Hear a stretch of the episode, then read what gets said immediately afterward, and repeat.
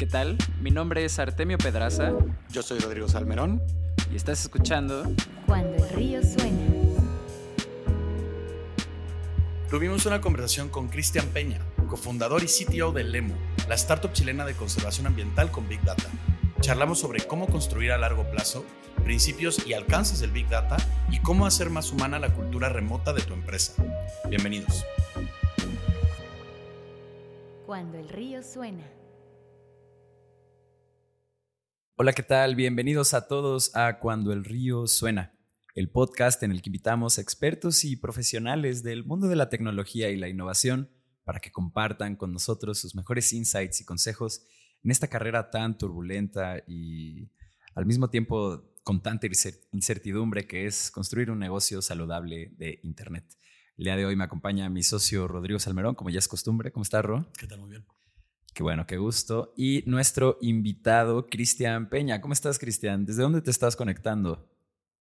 Hola, buenas. Eh, yo estoy en Santiago de Chile en este momento. Eh, muchas gracias por la invitación. No, hombre, es un, es, es, es un gustazo tenerte por acá. La verdad, eh, todo lo que tienes ahí echado a andar con Odd y Lemu, que justo son las empresas de las cuales Cristian es tanto cofundador como CTO. Eh, pues nos tiene muy, emocionados esta, esta charla, de verdad. Eh, siento que lo que tú tienes echado ahí a andar son como de estas startups que son como bichos raros muy, muy interesantes. Em, entonces, vaya, también estamos emocionados de, de este lado, pero para tener a todos en la misma página, ¿por qué no empezamos, Cristian? Porque nos cuentes el pitch de elevador tanto de Odd como de Lemo. Ok, perfecto. Eh, voy a partir aclarando que eh, nosotros hace un año eh, partimos con Lebu mm.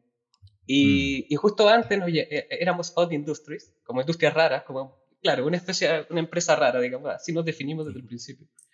Y de ahí, el último año pasamos a Lemu y al final lo que ha pasado es que el producto se comió a la empresa. Entonces ahora estamos pasándonos a llamar Lemu eh, y mm. de, igual modo te puedo contar porque está muy relacionado. Es el mismo equipo que pivoteó a hacer una cosa con una causa que vimos que era mucho más noble y con, con unos recursos que nos permiten avanzar tranquilamente. Primero fue Odd, ahí se incubó Lemu y luego Lemu se, se comió a Odd. Eso es lo que nos estás diciendo, ¿verdad? La historia más bien es, estaba Odd eh, trabajando con imágenes, haciendo procesamiento de imágenes para las industrias, buscando a través de análisis de imágenes en particular, eh, poder extraer KPIs que les permitan mejorar productividad o mejorar seguridad. Y esto para industrias como la construcción, la minería, donde ese tipo de cosas todavía no son frecuentes, no es como en el retail que ya se hace hace tiempo. En eso estábamos con eh, vino pandemia y se, se, cerró un poco eso y se empezó a dificultar para nosotros también. Estábamos con un capital inicial, con un SID, eh, pero lo que estábamos haciendo estaba súper potente y en eso llegó una oferta irrechazable eh, de Forestal Arauco que dijo, bueno, miren, vénganse a trabajar con nosotros, pero usen esa tecnología junto con la tecnología que nosotros hemos desarrollado internamente y apunten, apuntemos a eh, resolver crisis, crisis ambiental. Apuntemos a tratar de usar la mm. tecnología para apoyar soluciones en pos de tener un mejor planeta al final. Eh, entonces, claro, esa, frente a esa invitación y en las condiciones en que estábamos en ese momento fue inevitable decir, ya, aquí nos embarcamos. Eh, pero como les decía, es el mismo equipo haciendo cosas similares, pero a una escala mucho mayor y con un propósito mucho más loable, digamos, no sé. Entonces, eh, en eso estamos. Entonces, como les decía, con ODA hacíamos esto de análisis de imágenes en industrias poco modernizadas, y para y ahora en Lemo estamos aplicando ese análisis de imágenes desde otra perspectiva, desde, desde las estrellas, digamos, desde imágenes satelitales, nos pasamos un poco del cielo a la tierra, eh, al revés. y, y, bueno, estamos haciendo, lo que estamos haciendo básicamente es, es, tratar de conectar la naturaleza en línea un poco, y permitir que todos actuemos para revertir la crisis ambiental, pero con un impacto verificable. Entonces, para ello estamos construyendo una plataforma que a través de estos datos, de, datos confiables que son de distintas entidades, ya sea pública o privada, eh, podemos ir visualizando el estado actual de la Tierra y luego, y luego sobre esta plataforma empezar a conectar las distintas entidades que están contribuyendo a generar soluciones, por ejemplo, los proyectos de conservación. Eh, mm. Y esto conectarlo con personas o instituciones que quieran actuar en mejorar toda esta crisis y los, los, los conectamos y de, de, tal manera de que la, de las personas o las entidades pueden contribuir agregando nuevos datos a la plataforma como invirtiendo en las soluciones que tenemos dentro de ella. Entonces, ese es un poco el pitch ya más formado y... Eh, pero, claro, entonces nosotros la idea es que con la tecnología que hemos desarrollado a través de análisis de imágenes, más la recolección y big data de, de traer distintas fuentes, la idea es que podamos ver el impacto que tienen las, las inversiones en, en conservación en particular, que es que es nuestro mm. primer eh, como foco.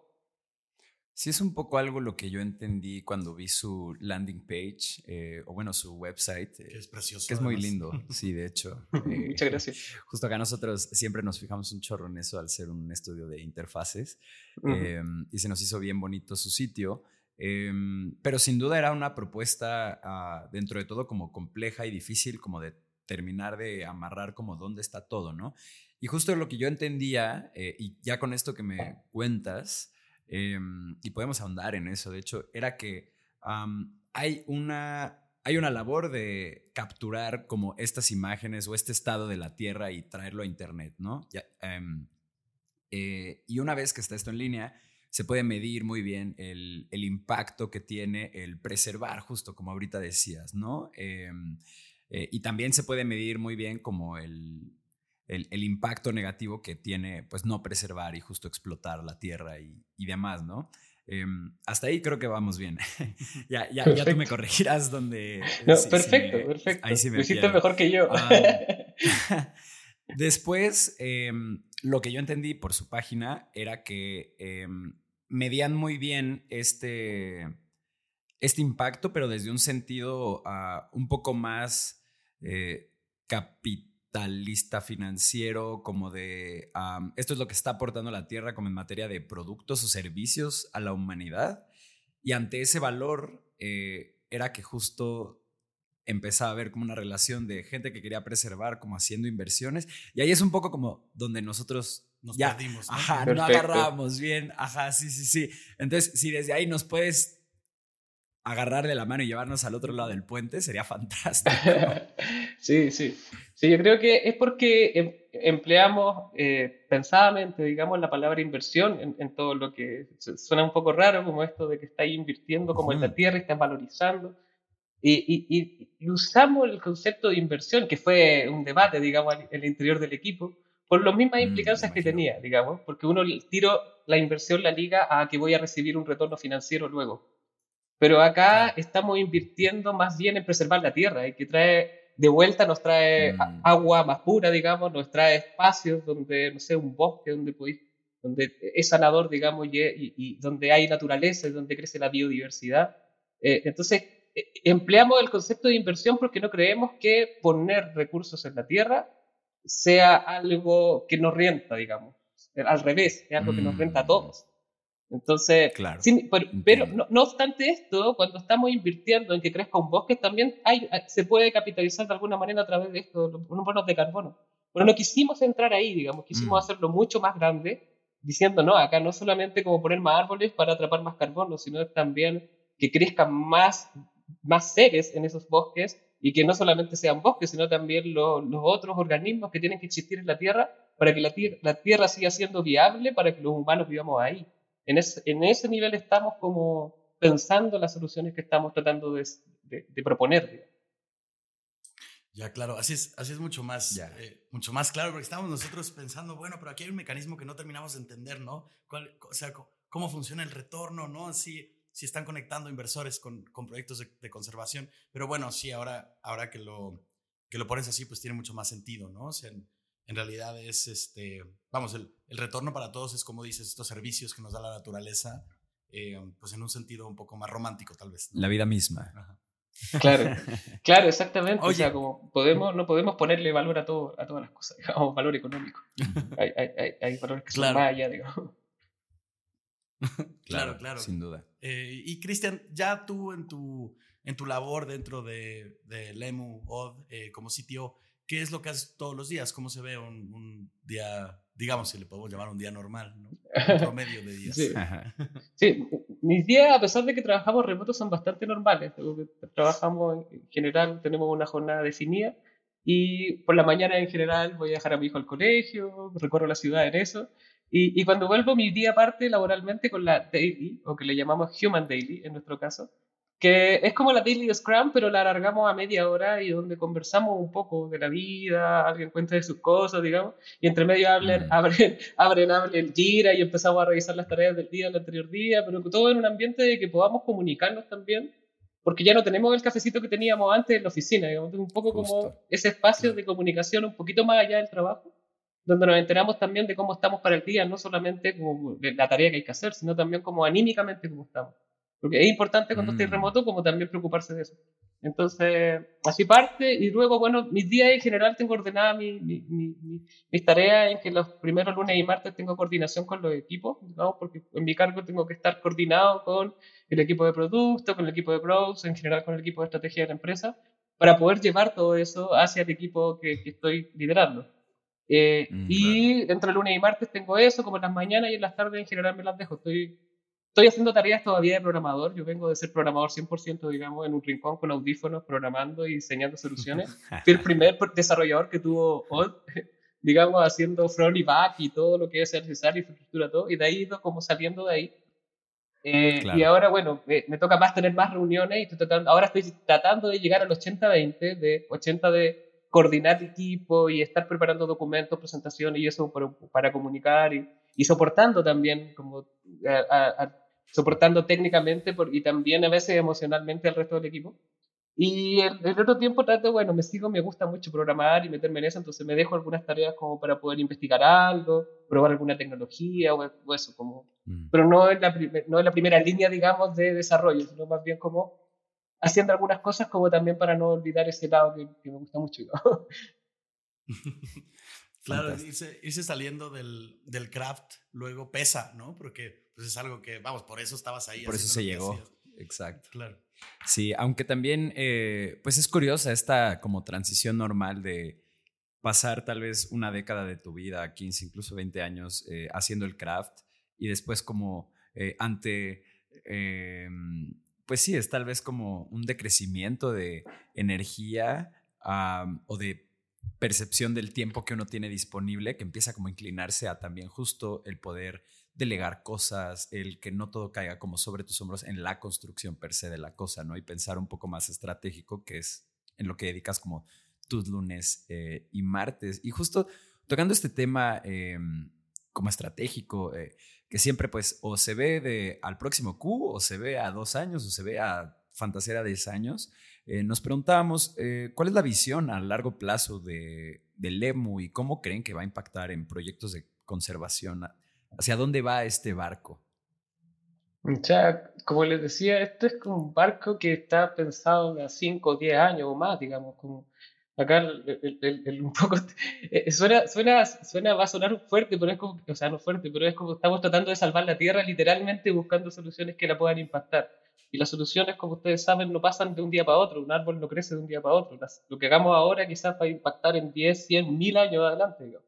Entonces, es algo de largo aliento, y así lo pensamos, como un, un, un tema de largo aliento. Te decía hace un año que el equipo de tecnología al menos se switcheó a la nueva, a la nueva solución. Entonces, nos ha tocado aprender a trabajar con imágenes satelitales, aunque teníamos cierta experiencia, no es lo mismo estar todo el día a día haciendo eso. Entonces, eh, aprender Claro. a trabajar con otro tipo de imágenes, con otros volúmenes de datos. eh, y, y claro, en esta transición donde estamos para ahora, y también imaginar el producto. Eh, y hemos tenido la, la- la fortuna de poder decidir el producto que queremos hacer.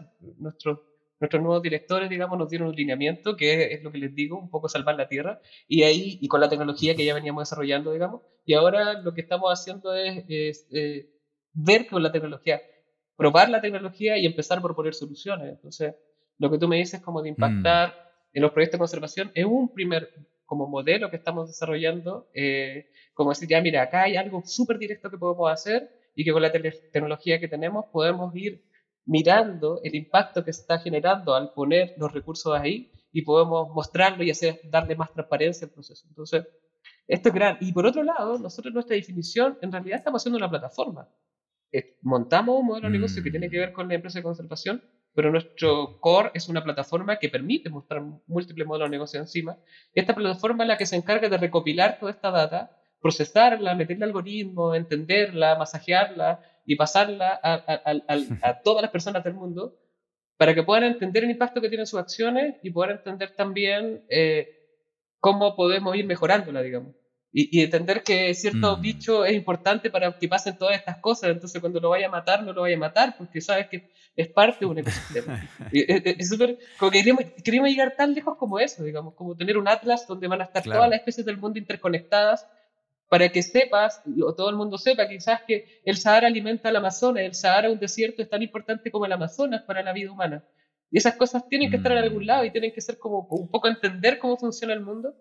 Eh, que esa es nuestra labor, digamos, eso es como lo que estamos apuntando. Y sobre eso, obviamente, es una empresa que tiene que rentar y tiene que poder mantenerse y tiene que poder seguir bien. Entonces, tenemos que buscar estos modelos que nos permiten ir manteniendo esto vivo, digamos. Entonces, es- Claro, ese es como el gran desafío, en- Entonces, es, es enorme.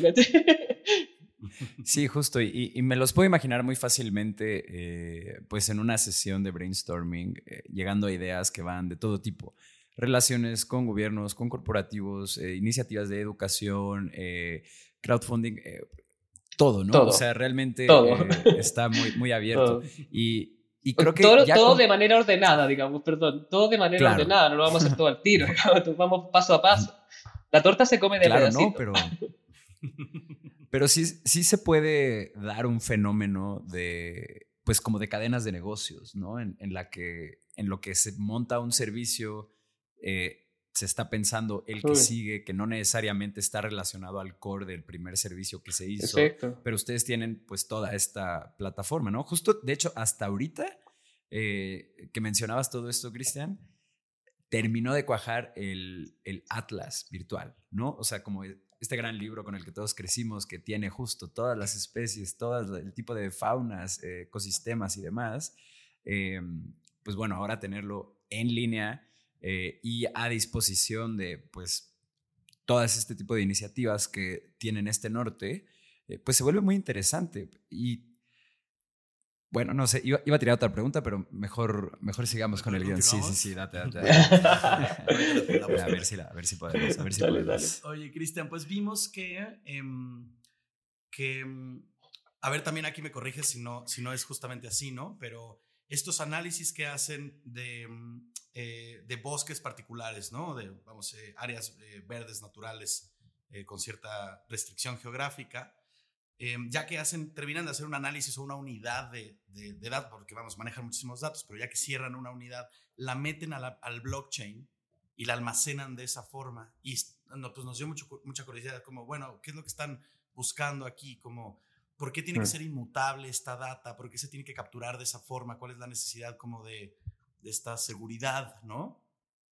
Sí, es un buen por- punto va- y por ahí la también es- sí, sí, te entiendo. Sí, e- e- es, eh, la pregunta de la inversión y la pregunta del blockchain son las que nosotros más hemos discutido internamente dentro de la, de la organización, porque sabemos que pasa esto y, y- y- y está bien, digamos, es parte de nuestra declaración que, como les decía, cuando queremos medir un impacto verificable, cuando lo bajamos a algo concreto, estamos pensando en algún índice, digamos, que nos permita ir viendo qué Mm. pasa. O sea, la manera más sencilla sería como un indicador que, es- que se va moviendo y que, ah, va subiendo mi indicador, entonces el- el- la Tierra está mejor.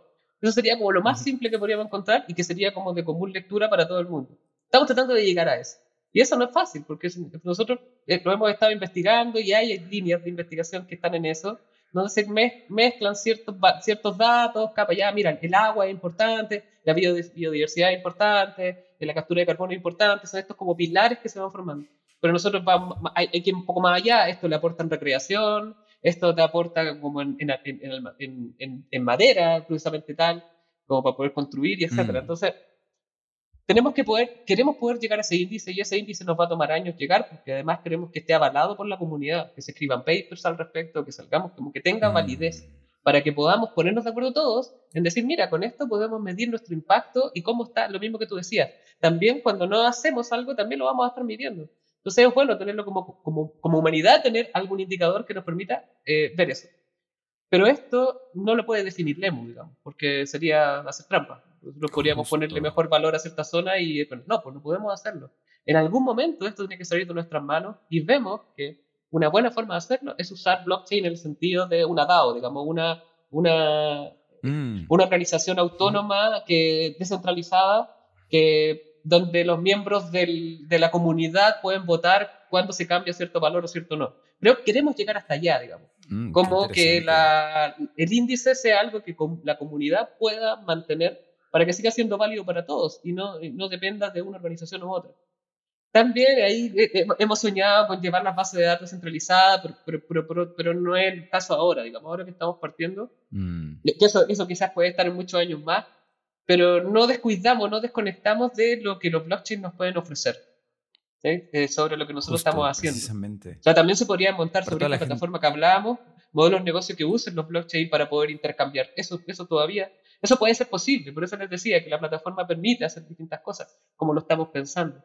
Pero el caso particular de uso de blockchain, así como más concreto, sería ahí, en, en- en este Lemo Index que llamamos. Mm, Que después se puede llamar de otro nombre si la comunidad lo vota distinto, digamos. claro, justo para toda la gente que no sepa eh, qué es un DAO, eh, estas siglas significan una Decentralized Autonomous Organization o una organización descentralizada y autónoma. Em, y es un nuevo tipo de organización que pro- eh, pone sobre la mesa eh, lo que hoy la Web3 trae a Internet. Em, y básicamente lo que es es, am, si se pueden imaginar un- ustedes una comunidad de Reddit, eh, como estos chat rooms donde la gente eh, comparte alrededor de un mismo interés, que este interés pues, puede ser de verdad de cualquier tipo, puede ser música, puede ser ecología, pueden ser negocios, pueden ser inversiones, eh, pueden ser arreglar tu cuarto, tu casa, plantas, literalmente todo. Em, Salvar el planeta, como, salvar el planeta, exa- exacto. Em, entonces, básicamente la premisa es reunir a gente con un mismo interés eh, y mediante tecnología blockchain y código, sentar las bases que eh, definen cómo opera esa organización. Em, y en vez de tener como una estructura piramidal en donde la C-suite decide todo y el resto de la organización ac- como que acata eh, esa dirección estratégica, eh, realmente surgen un buen de nuevos paradigmas respecto a eh, votaciones entre todos, crowdfunding entre todos, retribuciones por, por aportaciones que hayas hecho tú al DAO, muy precisas porque todo esto corre en una blockchain. Eh, realmente es un tema muy extenso como para que se los eh, resuma en un minuto, eh, pero creo que estos son como los puntos más importantes que tienen que entender y ya, si a ustedes les late, busquen en YouTube What the fuck is a DAO y hay muchísimos videos que lo van a explicar mejor que, que yo, que me agarran en curva. Eh, bueno, ah, Cristian, también teníamos la duda. Si nos podías contar un caso de estudio de Oz o tal vez ahorita que ya están más concentrados en Lemu, eh, algún problema que hayan resuelto, chance más eh, desde esta perspectiva que tienen como de procesar muchísimos datos. eh, Sí, porque nos, nos llamó mucho la atención, como justo mencionabas, estas industrias que están un poco atrás en la mm, digitalización de sus, pues, o sea, no sé, sensores, procesos y todas estas como, como data que pueden, que pueden jalar de su día a día. Eh, pero pensábamos, bueno, pues, o sea, ¿qué, ¿qué le puede pasar, por ejemplo, a una, a una, este, a una constructora, ¿no? Que se pueda medir de una forma así como no estructurada y después analizarlo. Entonces, este, o sea, Ya, igual y- y ya hace rato que no están haciendo eso, pero... Sí, sí. De hecho, justo el, eh, eh, el caso que les quería contar tenía que ver con eso, porque el, el, el Lemu partimos, como les decía, hace un año. Estamos buscando desarrollar esos casos de estudio, digamos, con las, con, con- pero estamos entrando. Pero lo, lo que les puedo Mm. contar, que, que viene de la experiencia de, de haber trabajado un poco en lo que tú dices, como de pescar datos desestructurados, como es una imagen, y transformarlo en un dato estructurado, que sería como un modelo de datos dentro de una tabla. Entonces, ¿cómo hacemos ese traspaso? Y en nuestro Mm. caso lo hacemos con Deep Learning en el momento. Entonces pescamos, pusimos cámaras eh, de seguridad sin ninguna como prestación adicional eh, en los puntos estratégicos del lugar, por ejemplo, arriba de una torre, para poder medir o poder ver un espacio de trabajo. Y en el espacio de trabajo, un, un caso que hicimos fue medir, eh, ver los cascos, los colores de los cascos, en las construcciones chilenas al menos, e identifican a qué tipo de trabajo hace. O sea, el eléctrico, el que pone el concreto, mm, etcétera. Entonces la idea era poder mapear dónde están trabajando cada uno de estos trabajadores por el color del casco, mirando de arriba, con algunos algoritmos que se entrenaron para ello. Eh, y después, eh, y con esa data, transformarlo en un KPI de productividad finalmente, donde vamos recolectando a, tal hora hay tantos del casco rojo, tantos del casco azul, tantos del casco verde y así, hora por hora, minuto por minuto lo hacíamos en, en, ese momento. Y luego esa data se transforma en el casco rojo era el tal tipo esta persona tiene que trabajar en tal zona, perfecto, está trabajando en tal zona, y además eh, durante la jornada lo vimos tanto rato, ah, perfecto, están 80% trabajando en esta zona de.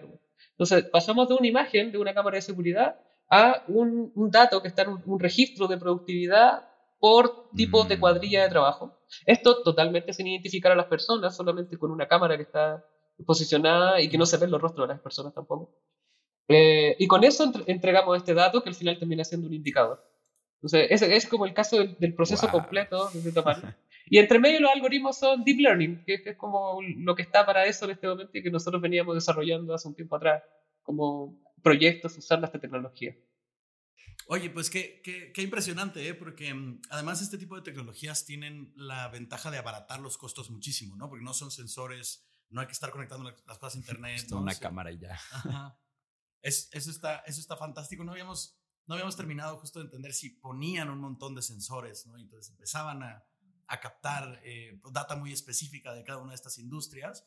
Pero eso que nos cuentas es tan fantástico, ¿no? claro, y, y, parece que su expertise es en este, esta identificación de imágenes eh, y video y como realmente por ahí. Y es muy accesible porque hoy pues todo el mundo tiene una cámara en su celular, ¿no? o sea, es realmente un tipo de tecnología es mucho más asequible poner un par de cámaras de seguridad, ¿no? como tu hardware, que pues ponerle sensor a todos los cascos, por ejemplo, eh, o algo así. Y de hecho esto que me cuentas me recuerda mucho a una, una herramienta que me topé hace poco, no recuerdo su nombre tristemente, em, pero era una herramienta de análisis de comportamiento de tus empleados. Em, entonces lo que hace esta app es que eh, pues justo también mediante deep learning me parece, va aprendiendo como los comportamientos de las personas eh, al trabajar y al relacionarse con, pues que sí con Slack o que sí con su herramienta Core o su software, el que se usa en la empresa, eh, y empieza a detectar con el tiempo eh, patrones de cuando hay alguien que, pues no sé, está trabajando en la madrugada, está trabajando a deshoras o como ciertos comportamientos que detonan que la salud mental de esa persona podría no estar en, en los parámetros, ajá, que, que, pues uno quiere que sus empleados estén, ¿no? Como con una sonrisa y motivados.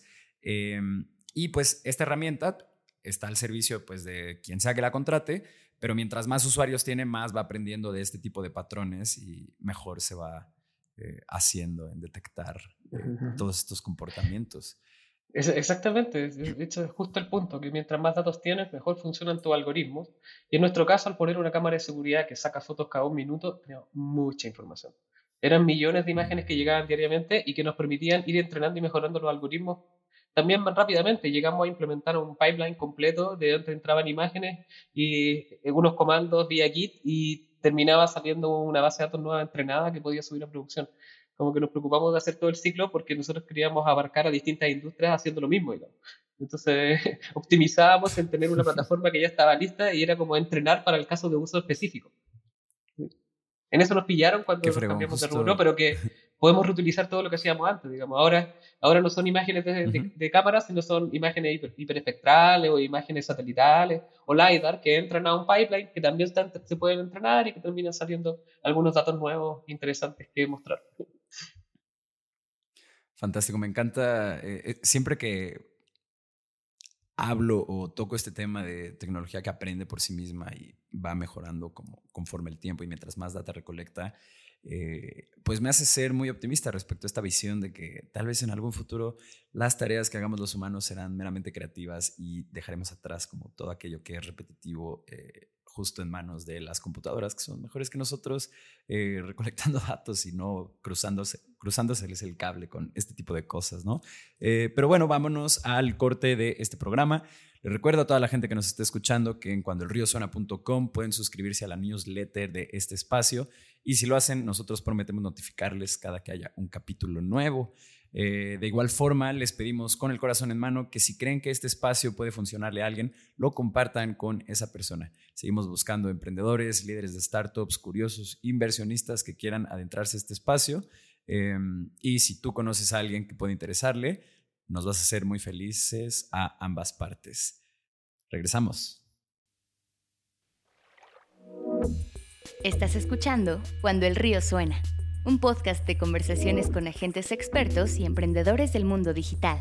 Tus anfitriones son Rodrigo Salmerón y Artemio Pedraza, fundadores del estudio de estrategias e interfaces digitales Acueducto. Para más información, visita cuandoelriosuena.com. Si encuentras valioso este podcast, por favor ayúdanos a compartirlo con un amigo o síguenos en Spotify o iTunes. Muchas gracias. Regresamos con Rodrigo y Artemio.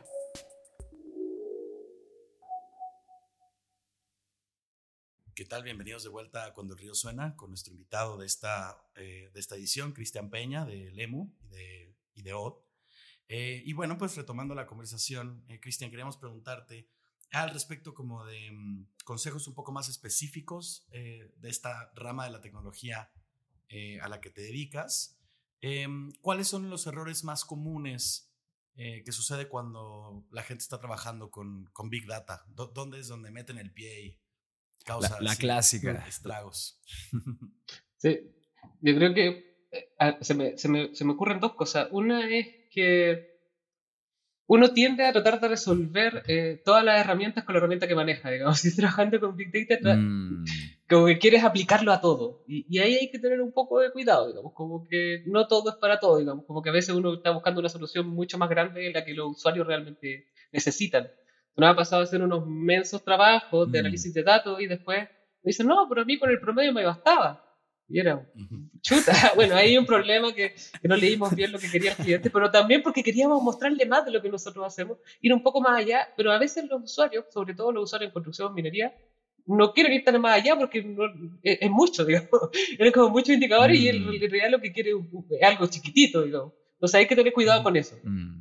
Eh, y, y, lo otro es que también hay que saber bien qué preguntas uno le hace a los datos. Porque uno puede, tiene muchos datos a disposición y de repente el ángulo de donde hace la consulta puede hacer que los datos tengan sesgo en, en, el resultado final. Entonces hay que tener mucho cuidado de cómo se hacen las preguntas a los datos para que el resultado no contenga un sesgo o, contenga un sesgo esperado, digamos. Pero entender bien eh, los datos, explorarlos un poco es, es, clave para poder sacar buenos... Porque al final es como uno lo hace preguntas buscando tratar de encontrar respuestas que permitan explicar fenómenos. Eh, y eso hay que tenerlo súper claro cuando vaya a abordar el, problema, digamos. Como antes de meter los datos, o sea, como en resumen, antes de meter las manos en el código, lo primero es como echarse atrás en la silla y empezar a, ver, ¿qué problema estoy resolviendo? Ya, perfecto. Y de ahí tratar de buscar la, la, solución como la implementación. Digamos. Qué delicado, porque es, este tema de que no hay ningún software que es realmente neutral, ¿no? Siempre tiene, carga con un sesgo cultural eh, de la persona que lo escribe eh, y del equipo que está como detrás de él, ¿no? Como siempre vuelvo a este caso en el que, em, no me acuerdo si era Facebook o si era Instagram, pero eh, su algoritmo favorecía a gente de tez blanca, me parece. la em, detección de, de imágenes para tallar a la gente en Facebook. Ajá, exacto, sí, justo. Reconocía, eh, reconocía gente em, mucho mejor que la de tez blanca y no era necesariamente como un tema racial de Facebook hacia el mundo. Sencillamente era que como todo eso se probó en el Silicon Valley, que está lleno de white pals, em, pues no hubo como esta eh, otra oportunidad de eh, probar siendo mucho más diversos, ¿no? Y eso es algo que tal vez tú en el momento pues ni siquiera te das cuenta hasta que ya la tecnología está corriendo y realmente te das cuenta que justo estas preguntas que tú dices que son tan determinantes, eh, pues no las planteaste desde todos los puntos que, que se pueden plantear, ¿no? Y realmente son muchísimos los ángulos que se pueden abordar. Entonces me imagino que eso es, ay, no sé, hasta hasta un poquito de miedo me dio. Eh, pero bueno, Cristian, justo, ¿nos podrías dar un one-on-one de cómo funciona la estructuración de datos no estructurados? Igual y así se me quita el miedo.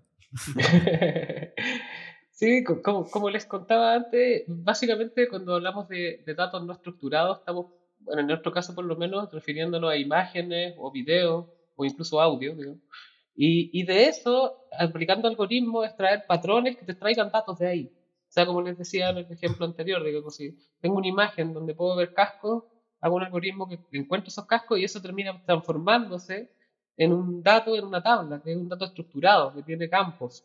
Que uno dice, mira, el mm. casco rojo, cinco personas a tal hora, en tal lugar.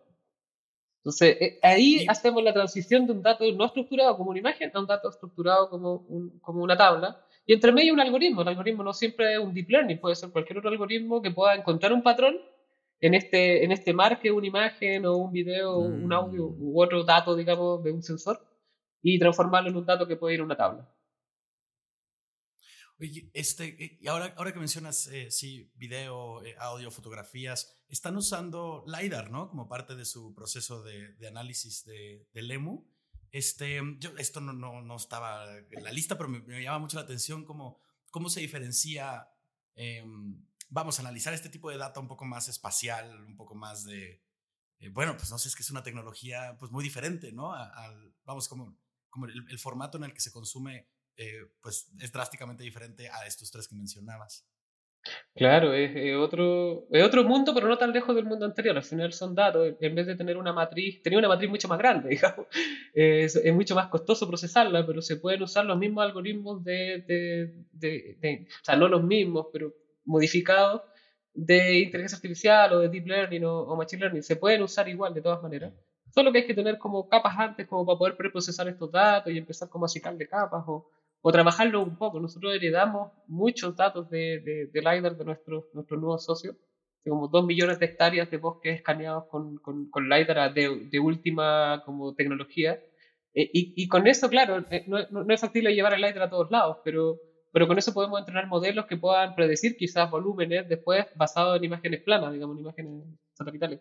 Entonces, un poco por ahí mm. estamos, estamos jugando con eso y claro, los desafíos han sido un poco, son datos mucho más grandes, terabytes de información que hay que mover de un lado para otro y procesar. Pero después cuando entramos los algoritmos existen ya hartos algoritmos que permiten hacer trabajo sobre eso. Sobre eso. O sea, pese a que no es muy común, hay harto desarrollo detrás, digamos, que está disponible. Hay, hay, hay herramientas para poder trabajar con ellos. Oye, fantástico, ¿eh? porque mm, sí me llamaba mucho la atención. Estaba pensando, bueno, ¿y dónde guardan toda esta información? ¿no? ¿Y cómo lo, pero bueno, ya que me dices que están ya, eh, digamos, eh, preparados ¿no? para, para manejar este tipo de data, pues me, hace más sentido que estén procesando este tipo de información mucho más densa, ¿no? Em, a mí me da mucha risa el dato de que estamos hablando de estas cosas tan fantásticas como tan revolucionarias a nivel tecnológico, a nivel eh, propuesta de resolver un problema, eh, justo un año después de que se rompió el récord de inversión en quién te podía llevar tus doritos más rápido a la puerta en servicios de última milla. Realmente es, es muy random todo lo que está pasando eh, al mismo tiempo. Em, pero volviendo a las preguntas y saliéndome de mi comentario out of nowhere, eh, Cristian, eh, sabemos que ustedes son una, una empresa remota.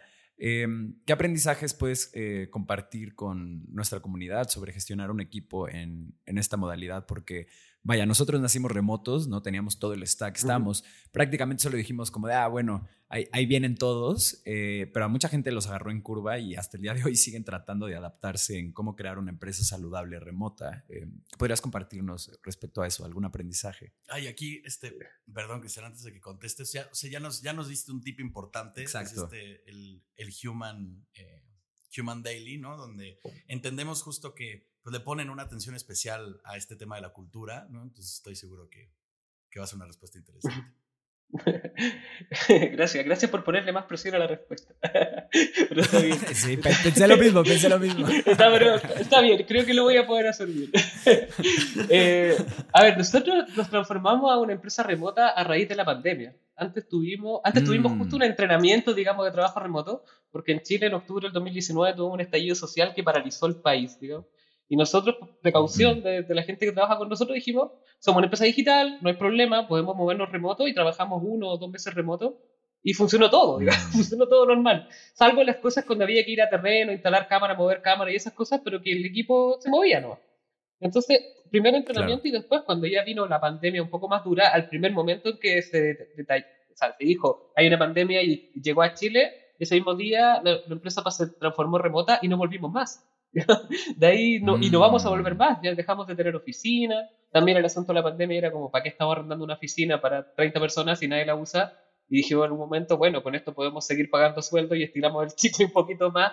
Eh, eh, así que ya, sacaba la oficina y eh, uno de los, el CEO y, fundador, Leo Prieto, se fue a vivir al sur. Uno de los socios, Pablo González, también se va a vivir al sur ahora, al sur de Chile. Así que mm. se empezó a, distribuir y también, bueno, desde siempre teníamos la idea de una empresa global remota distribuida. Entonces era, ya, está bien, nos adelantó el asunto, pero démosle, y ha funcionado, digamos. A mí me pilló en la transición de lo que les decía, que yo llevo, no sé, 18 años, 20 años ya trabajando, de los cuales 17 o, 16 me los pasé en un rincón con audífonos y programando, y haciendo de todo, digamos. Mm. Entonces, y cuando hacíamos la transición, ya fue necesario que alguien tomara el liderazgo del área, porque ya éramos hartos, eh, necesitábamos coordinar que las tareas se hicieran correctamente, que un equipo que un equipo que está haciendo más bien investigación está enlazado con un equipo que está haciendo producto. Nos empezaron a salir esas cosas y fue como, ya, mm. Cristian, ahora es el momento, tienes que hacerlo. Yo siempre había como un poco dejado un poco de esa parte porque me gusta mucho lo técnico. Pero también empecé a mm. descubrir que tenía algunas habilidades para poder liderar un equipo. Sobre todo habiendo estado mm. adentro y pudiendo ser un buen soporte técnico. Y eso es una de mis labores, digamos, como ser como el soporte también técnico del equipo no solamente poder estar en las reuniones discutiendo la parte técnica y también la parte estratégica a la vez, digamos, como que eso ya lo había empezado a ganar. Entonces, fue un gran desafío. Y una de las cosas que también a mí primero me motivó era decir como, y, y, aunque suene raro, es como empezar a relacionarte con las personas por pantalla, de repente se te olvida que son personas las que están al otro lado de la pantalla y que están mm, trabajando en su casa y que eh, tienen a veces los, los hijos dando vueltas y que esas personas también a veces amanecen malhumoradas, digamos. Entonces, como empezar a pensar que el otro lado de la pantalla tiene otro ser humano y que en caso de pandemia, que aquí en Santiago, en Chile, fue bastante dura, digamos, como dos meses encerrados, donde había que pedir permisos para salir a comprar, eh, tuvimos especial cuidado en eso mm. y ahí salieron las Human Daily. Había siempre una parte del equipo que decía, ya, hagamos la corta, eh, como decimos acá, ojalá lo menos posible para poder ir a trabajar. Eh, y entonces era, no, pues, yo empecé como a tratar de largar las reuniones y de repente dije, ya, había otra facción que me seguía y en un momento fue como, ya, chicos, hagamos esto, esto nos va a funcionar y, y funcionó y nos gusta y es el espacio agradable de la mañana, partir con energía un poco y a veces no partimos con energía porque ninguno de los miembros está energizado, pero, pero estamos ahí acompañándonos, digamos, sabemos cómo está el otro. Y eso, eso es importante. Entonces, nosotros como cultura, nuestro primer pilar es ser amables, ser respetuosos, son los pilares de la empresa. Nosotros pensamos, así como somos bien por eso esto de Odd Industries no era raro, digamos, raro, pero era porque queremos hacer las cosas de otra manera también, en todo sentido. Y este sentido también, de la cultura de la empresa es algo fundamental. Entonces, preocuparnos de eso es súper importante. Y además, darse cuenta, cuando te das cuenta que tenía en el otro lado de la pantalla tenía una persona que sabes que se apasiona por lo que hace y que de pronto esa persona está haciendo commits muy tarde y, me llega y dijo, oye, ¿por qué está a la una de la mañana mandando commits al, al Kira? O sea, perdón, a GitLab. ¿Por qué, por qué, por qué, por qué estoy trabajando tan tarde? Es como, no, es que tienes que cuidarte, ¿cachai? Como que nosotros, como les decía antes, esto es una carrera de largo aliento. O sea, queremos, y queremos estar mucho rato trabajando con las personas que trabajamos. Porque nos preocupamos de hacer un equipo que sea, que esté bien, bien armado, Que las personas ojalá estén todos los días contentas trabajando en lo que hacen. Entonces, eh, es también poder decirle, oye, por favor, eh, tranquilo, digamos, no, por favor no trabajes más de la cuenta, porque esta carrera es larga y las maratones se ganan como teniendo resistencia. Entonces, tener que tener todos esos ángulos ayuda al, decir siempre, tenerlo en mente, al otro lado de la persona, al otro lado de la pantalla está una persona, aunque se vea plana, es una persona que, tiene, que tiene sus sentimientos y, que, y que también, eh, eh, también tiene y quiere aportar algo a la empresa. Entonces, hay que también poder darle ese espacio de poder expresarse y de poder proponer soluciones, de poder, de poder crecer junto con nosotros, con profesionalmente. Entonces, todas esas, todas esas aristas salen de... Y esto, claro, si bien no es propio del trabajo remoto, debería ser siempre, pero cuando está en remoto es, más difícil, digamos, porque, porque uno, a mí por lo menos me pasaba al principio que me pasó una vez, hermano, que salí de una reunión y me paré y me fui, porque era como que estaba de observador en la reunión, pero tenía la pantalla y era como estar viendo una película. Yo estaba haciendo programando y estaba en la película corriendo y de repente fue como que me fui, me fui y se me olvidó y era como chuta, ¿no? Pues no puede pasar esto. Hay otras personas al otro lado. Así que bueno, eh, eso, como que les podría decir, como de, de, de la, de la experiencia que he tenido en el último año y medio, dos años ya que llevamos trabajando de esta manera. Claro, sí, yo creo firmemente que en el momento en el que tu empresa no representa ya un, una oportunidad de crecimiento para sus empleados o no representa como un paso sólido en cual sea que sea el propósito de la empresa, justo habiendo empresas que hoy son tan ambiciosas en temas de salvar al planeta o de resolver problemas que son muy críticos, donde justo mucha gente empatiza más con el problema en cuestión que eh, incluso con el nombre de la gente que está en la C-suite o eh, si está muy bonita la marca, ¿no? Ah, pero en el momento en el que cualquiera de esas dos se pierde, em, realmente a ningún empleado ya le va a interesar como seguir eh, en el equipo, incluso como por más respeto y como una relación como... Uh, ¿cómo decirlo? Como tan sólida como la que se puede dar cuando un empleado llega y crece en una empresa y le agarra como este cariño eh, del lugar donde aprendió y se formó y, eh, ¿no? Como se echó un clavado en lo que es, cual sea que sea el craft que ahí desarrolló. Eh, incluso así, en el momento en el que la empresa deja de empujar el propósito o deja de representar una oportunidad de crecimiento para estas personas, eh, siento yo que estás ya en riesgo de, perder a tus empleados más valiosos y sobre todo hoy que hay tantas opciones eh, para poder subsistir allá afuera, eh, si tienes un conocimiento técnico o incluso como cualquiera en particularmente este ecosistema en el que estamos, ¿no? donde además el talento pues está bien difícil de, conseguir y de, y de, reclutar y de retener, sí. Cristian. Sí. Ah. Me, me, me sí. ¿Cómo no? ¿Cómo no? Ah, em, bueno, em, sobre, sobre, tenemos una comunidad de, Discord, como, como probablemente escuchaste en el, en el comercial, donde pues intentamos compartirnos recursos eh, y apoyarnos entre todos, entre todos los emprendedores de, Latinoamérica. Y em, bueno, pues en particular nos gusta preguntarle a nuestros invitados sobre recursos que podamos compartirles ahí, en, ¿no? en, este, en este canal. Em, y pues a ti, dado tu craft, el que te toca preguntarte es sobre Big Data, ¿no? ¿Qué, qué recursos nos podrás recomendar? ¿Qué foros a dónde entrar? Eh, ¿Qué tipo de canales seguir? Cualquier cosa. Sí, documentales, libros, podcasts, oh. lo que sea.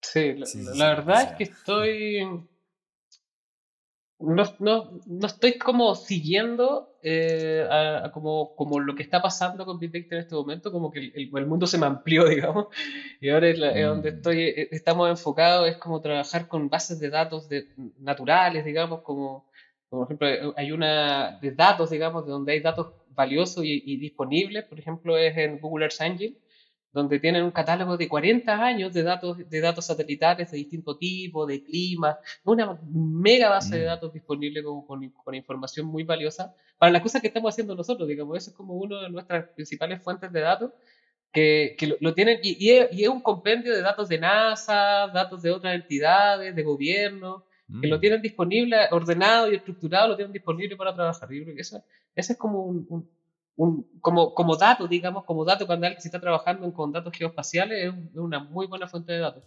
Nosotros también estamos trabajando y queremos seguir trabajando con ciencia ciudadana y uno de los proyectos grandes que hay es iNaturalist, que es un proyecto de recolección de data eh, de personas que avistaron lugares, es que van a sacar una foto de un pajarito tal y dice este pajarito se llama tanto y lo pone a disposición.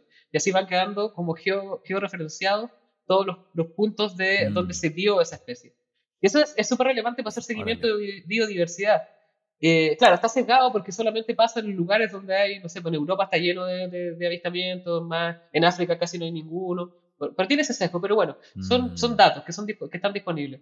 Y, y esa también es una buena fuente de datos. Uno se llama GBIF, que también hace un compendio de datos de biodiversidad de, todo, de toda clase. Como le decía, este Time Naturalist, que es una aplicación, pero también están los datos de distintos países que aportan con su información de biodiversidad pero como, como donde más podría, como en este momento, como, eh, contarles, digamos, sobre estos, estos tipos de datos. Por otro lado, de herramientas, nosotros siempre nos hemos planteado como que no queremos, o sea, queremos hacernos la vida fácil cuando estamos haciendo desarrollo y cuando consumimos servicios. En particular, llevamos como ocho años más o menos trabajando mm. con Google Cloud, como desde que, desde que, o sea, en realidad mm. había muy pocos usuarios hasta que ahora ya quizá un poco más masivo. Y ahí hay mega base de datos como BigQuery donde puedes procesar terabyte de información y literalmente puede procesarlo y te escupe resultados en muy pocos segundos, muy pocos minutos, segundos. O sea, está también toda la suite para manejo de AI, que ahora se llama Vertex, también para poder montar modelos, probarlos. Hay como, hay harta ahí, también para hacer pipelines usamos Dataflow, que también es una herramienta que viene de Apache Beam, pero que te soluciona el problema de instalar, de, de mantener tu instancia y eso, sino simplemente de una manera más sencilla, usando consolas, subes, bajas cosas y como nosotros usamos toda nuestra plataforma, como está en Google Cloud, usamos Terraform, que es una herramienta para poder mantener infraestructura como código. Entonces escribimos, literalmente mm. escribimos cuántas instancias queremos de qué cosa, y de esa manera nos aliviamos mucho, mucha carga de trabajo. Como, como todo lo llevamos a código y mm. todo está sobre, montado con, con CI y poder, desde el código hacemos muchas cosas. Desde el código se idea la aplicación y termina en el App Store. Eh, así, así, así vamos conectando. Entonces, también herramientas, o sea, estamos usando todo ese tipo de herramientas y les voy nombrando como los servicios que estamos usando, un poco como para dejarlo en el aire, digamos, de las posibilidades que hay eh, disponibles y que muchas veces no tienen costo. O sea, como Firebase, que es nuestra base de datos de tiempo mm, real para la aplicación, eh, tiene una capa que es bastante grande de poder usarla sin costo, donde tiene hosting, donde tiene eh, almacenamiento con esta base de datos en tiempo real, tiene el storage, tiene todo lo necesario para hacer una aplicación, con todo el stack también para hacer seguimiento a la aplicación, con una, versión, una parte donde quedan los errores de la aplicación, otra parte donde está el performance, eh, puedes hacer a testing, hay un montón de, de, servicios disponibles para hacer tu aplicación. Entonces, como les cuento más o menos el stack que tenemos, que se escapó un poco de la pregunta de Big Data, pero es como un poco más general de las cosas que podemos, que, que, con que estamos usando, digamos, y, y la herramienta y los datos con que estamos trabajando en este momento. No, está fantástico, Cristian, porque para las eh, personas técnicas que nos escuchan, que tienen ideas de armar un startup que se dedique o que toque Big Data de alguna forma, pues ya les acabas de dar un manual de cómo, pues de cómo montar una, una, plataforma del tamaño de la tuya, ¿no? Que están procesando eh, volúmenes de data inmensos. Entonces... Y cómo ahorrarse un chorro de pasos, ¿no? Como esta simplificación eh, que ustedes tienen desde su filosofía como de equipo de no nos metamos el pie, no nos metamos en problemas, utilicemos estas cosas que ya, ya están aquí, que son muy poderosas, que además son muy convenientes. Eh, Cristian, estamos llegando a la última pregunta del programa. Em, antes que nada, muchas gracias por tu tiempo y por venir acá a este espacio. Y esta es una pregunta que siempre hacemos. ante los retos que se enfrenta Lemo y tú como su CTO en los próximos años, ¿qué te quita el sueño? O sea, le he hablado del gran desafío que tenemos por delante, digamos. no lo vamos a hacer de a poquitito, pero estamos con eso y yo juego un poco con esto de salvar al mundo, no es que realmente nos creamos que estamos haciendo eso y que tengamos una capita detrás, sino, pero es como tratar de aportar algo. Y ahí es donde me gustaría, y ahí quizás donde me quita más el sueño, es efectivamente apostar algo, porque efectivamente pasen cosas, mm. que efectivamente lo que estamos proponiendo la comunidad lo acepte, porque efectivamente empiece a correr más recursos, financiar más lugares de conservación de naturaleza. Cuando eso pase, creo que voy a, poder dormir un poco más tranquilo, como dice la pregunta. Y, y, por otro lado, también, y por mi lado más personal, es poder ser capaz de ser el líder que necesita la empresa para poder hacerlo.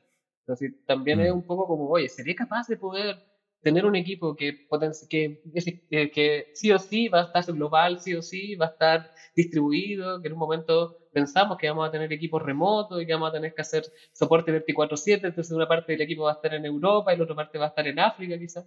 Cuando empiezan a pasar esas cosas y, y todavía está el líder, el líder del equipo técnico, eh, eso es algo que me quita más el sueño que lo anterior, digamos.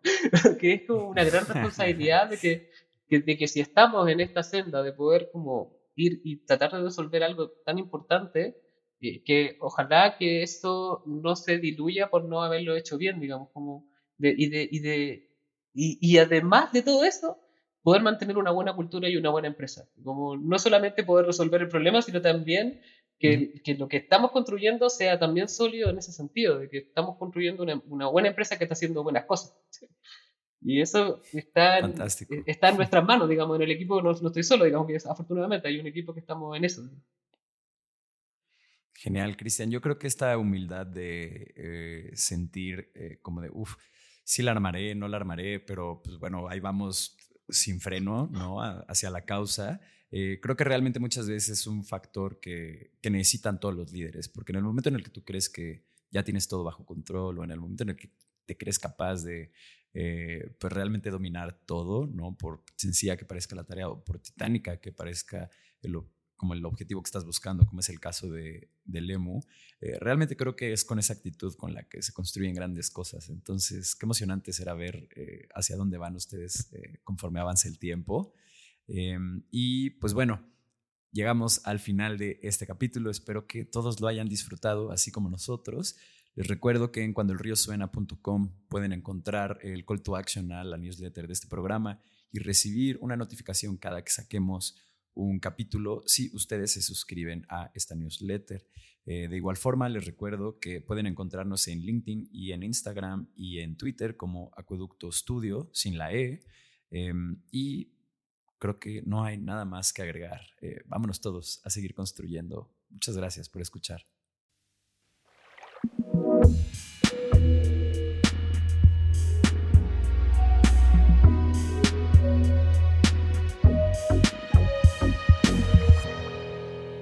Cuando el río suena.